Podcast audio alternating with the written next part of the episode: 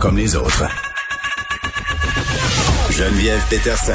Une animatrice pas comme les autres. Cube Radio les risques liés à la pilule contraceptive ont beaucoup été évoqués hein, pour mettre en perspective les risques liés à la vaccination, notamment quand on parle de thrombose, de caillots sanguins. Puis à chaque fois qu'on faisait cette comparaison-là, je comprenais pourquoi.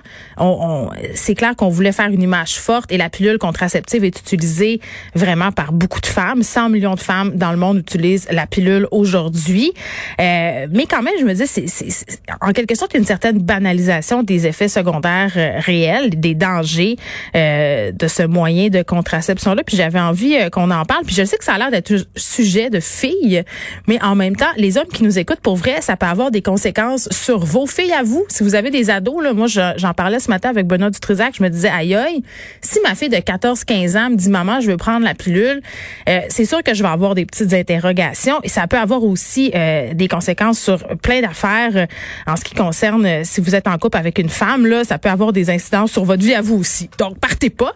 Je parle de tout ça avec docteur Edith Gilbert, euh, qui est médecin conseil à l'Institut national de santé publique du Québec. Docteur Gilbert, bonjour. Bonjour. Bon, euh, ça m'a fait sourciller cette comparaison-là. je, le dis d'emblée parce que euh, bon, c'est en quelque sorte comme si on banalisait le risque. Il y a eu quelques articles qui sont sortis ces dernières années sur les risques potentiels de la pilule. Vous, vous, vous êtes, bon, on peut dire l'experte au Québec de la pilule contraceptive. Est-ce qu'on peut se donner leur juste démêler, premièrement, sur les types de pilules? Parce qu'à chaque fois qu'on lit ces articles-là, il est question de pilules de deuxième, de quatrième génération. Où on est rendu là-dedans? C'est bien mêlant. Ben, D'abord, je vous dirais que euh, moi aussi, ça me chatouille un peu parce que le type de thrombose qu'on retrouve avec le vaccin AstraZeneca ou Johnson Johnson, euh, c'est pas le même type de thrombose qu'on retrouve avec les contraceptifs oraux combinés ou même avec la grossesse. Alors, d'abord, en termes de chiffres, euh, vous avez entendu le risque de thrombose lié à une baisse des plaquettes avec la vaccination, que ce soit AstraZeneca ou Johnson Johnson, c'est un cas sur 100 000. Mais chez Madame Tout le Monde, le risque de base de faire une thrombose, il est aux alentours de 5 pour 10 000. OK? Donc, 50 fois plus élevé, une, une, une femme normale qui prend pas la pilule, qui euh, fait sa vie ordinaire, elle a un risque de, de, thrombose qui est à peu près 5 pour 10 000. Si elle prend la pilule, ce risque va être augmenté de 2 à 3 fois, mais si elle devient enceinte, il va être augmenté hmm. de 30 à 80 fois. OK? Le risque de faire une thrombose chez une femme dans les trois jours qui entourent l'accouchement, c'est 440 pour 10 000 on est très, très, très, très loin du petit risque lié à, à, la, à, à la, à la vaccination. Mais là, docteur Gilbert, c'est tellement, c'est tellement important. Là, je veux m'assurer qu'on comprend bien parce que c'est tellement fondamental. Un, je comprends que la comparaison qu'on fait un peu partout euh, depuis cette euh, cette peur entourant l'AstraZeneca, elle est un peu erronée parce que c'est pas le même type de caillot puis de thrombose. Ça, c'est important là, de le dire. on parle souvent de la reprise du discours scientifique dans les médias. Là, je pense qu'on a là la preuve que parfois il y a des errances.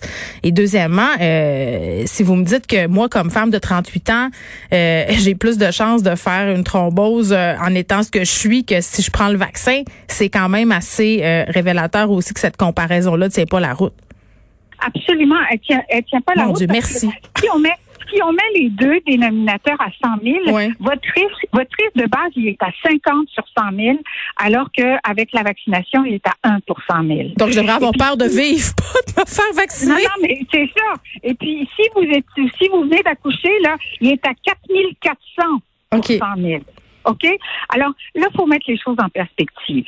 Pour les femmes qui prennent la pilule, certes, il y a un risque et c'est la raison pour laquelle on, a des contre-indications. Puis toutes les femmes qui ont euh, déjà fait une thrombose ou qui ont des maladies liées à la thrombose dans leur famille et ce qu'on appelle les thrombophilies, on ne peut pas leur donner les contraceptifs oraux combinés qui contiennent des oestrogènes parce que ce sont les oestrogènes qui sont liés à, la cascade de, de, de d'anticoagulation qui va éventuellement donner un risque de thrombose. Et cette dose d'œstrogène, plus elle est élevée, plus le risque augmente. Alors, avec dans les dans les dernières années, on a tendu à faire des pilules contraceptives de moins en moins mm. euh, riches en oestrogène, euh, au point que même maintenant, on, on, on, a des pilules qui vont sortir euh, sous peu, qui contiennent des oestrogènes qui sont même très peu lié au risque thrombogène. Alors, on, on, va vers une amélioration. Je veux dire, on n'est plus dans les pilules des années 60. Hein? Non, mais même moi, là, qui a pris la pilule, euh, Madame euh, Gilbert, qui a été obligée d'arrêter parce que j'avais des effets psychologiques, des effets sur ma libido, des effets sur mon anxiété. J'ai fait de la tachycardie. Je veux dire, je trouve que les médecins, on n'en parle pas beaucoup quand on va se faire prescrire la pilule. C'est très court, souvent, les consultations. On prescrit ça de façon presque automatique. Est-ce qu'on devrait en parler plus, expliquer plus aux femmes euh, qu'est-ce qui risque peut-être de se passer pour qu'au moins on sache qu'est-ce qui est en train de nous arriver quand on les expérimente, ces effets-là? Ben, je pense que que ce soit une infirmière ou un médecin qui prescrivent les contraceptifs oraux, euh, ou les contraceptifs en général, il doit s'assurer qu'il n'y a pas de contre-indication, c'est la première chose. Puis une fois que bon, y a, on s'assure qu'il n'y a pas de contre-indication, il doit expliquer comment ça fonctionne et quels sont les effets secondaires possibles. Mais il y a une chose qui est certaine, c'est que on connaît les facteurs de risque de thrombose, ok? Puis par rapport à la, à la, à la contraception, c'est principalement ce qu'on retrouve dans les, les, les antécédents de thromboembolie veineuse. Mm. Là. Euh, ça, ça c'est vraiment important. Mais il y a, y a toutes sortes d'autres problèmes de santé qui sont associés à, un risque augmenté de thrombose. Euh, parlons juste de l'âge. OK? Mhm. Le risque de thrombose, il augmente avec l'âge. Il est, il est le double à 45 ans qu'il ne l'est à 20 ans. OK? Alors, ce, risque de thrombose, il est présent euh, chez toutes les femmes. Il est présent chez l'homme, mais en moins grande importance. Mm. Et euh, il est, il est très différent, euh, effectivement, de ces risques de thrombose avec la vaccination. Mais on trouve aussi beaucoup de thrombose avec la maladie Covid. Ok, parmi la, une des complications principales de la Covid chez les gens qui sont hospitalisés, ce sont justement des thromboses. Et étonnamment, les femmes semblent être euh, un peu moins sujettes aux thromboses que euh, les, les, hommes. Par les femmes covidiennes. Oui, les, les on va les appeler comme ça. Elles sont un petit peu moins sujettes à la thrombose que les hommes parce que justement le mécanisme est différent et que étonnamment dans le cas de la Covid, il est possible que les oestrogènes, ces fameuses hormones féminines, protègent contre la contre la thrombose covidienne. Alors, c'est assez compliqué. Hein? À ce moment-ci, il nous manque beaucoup d'éléments dans, au niveau scientifique.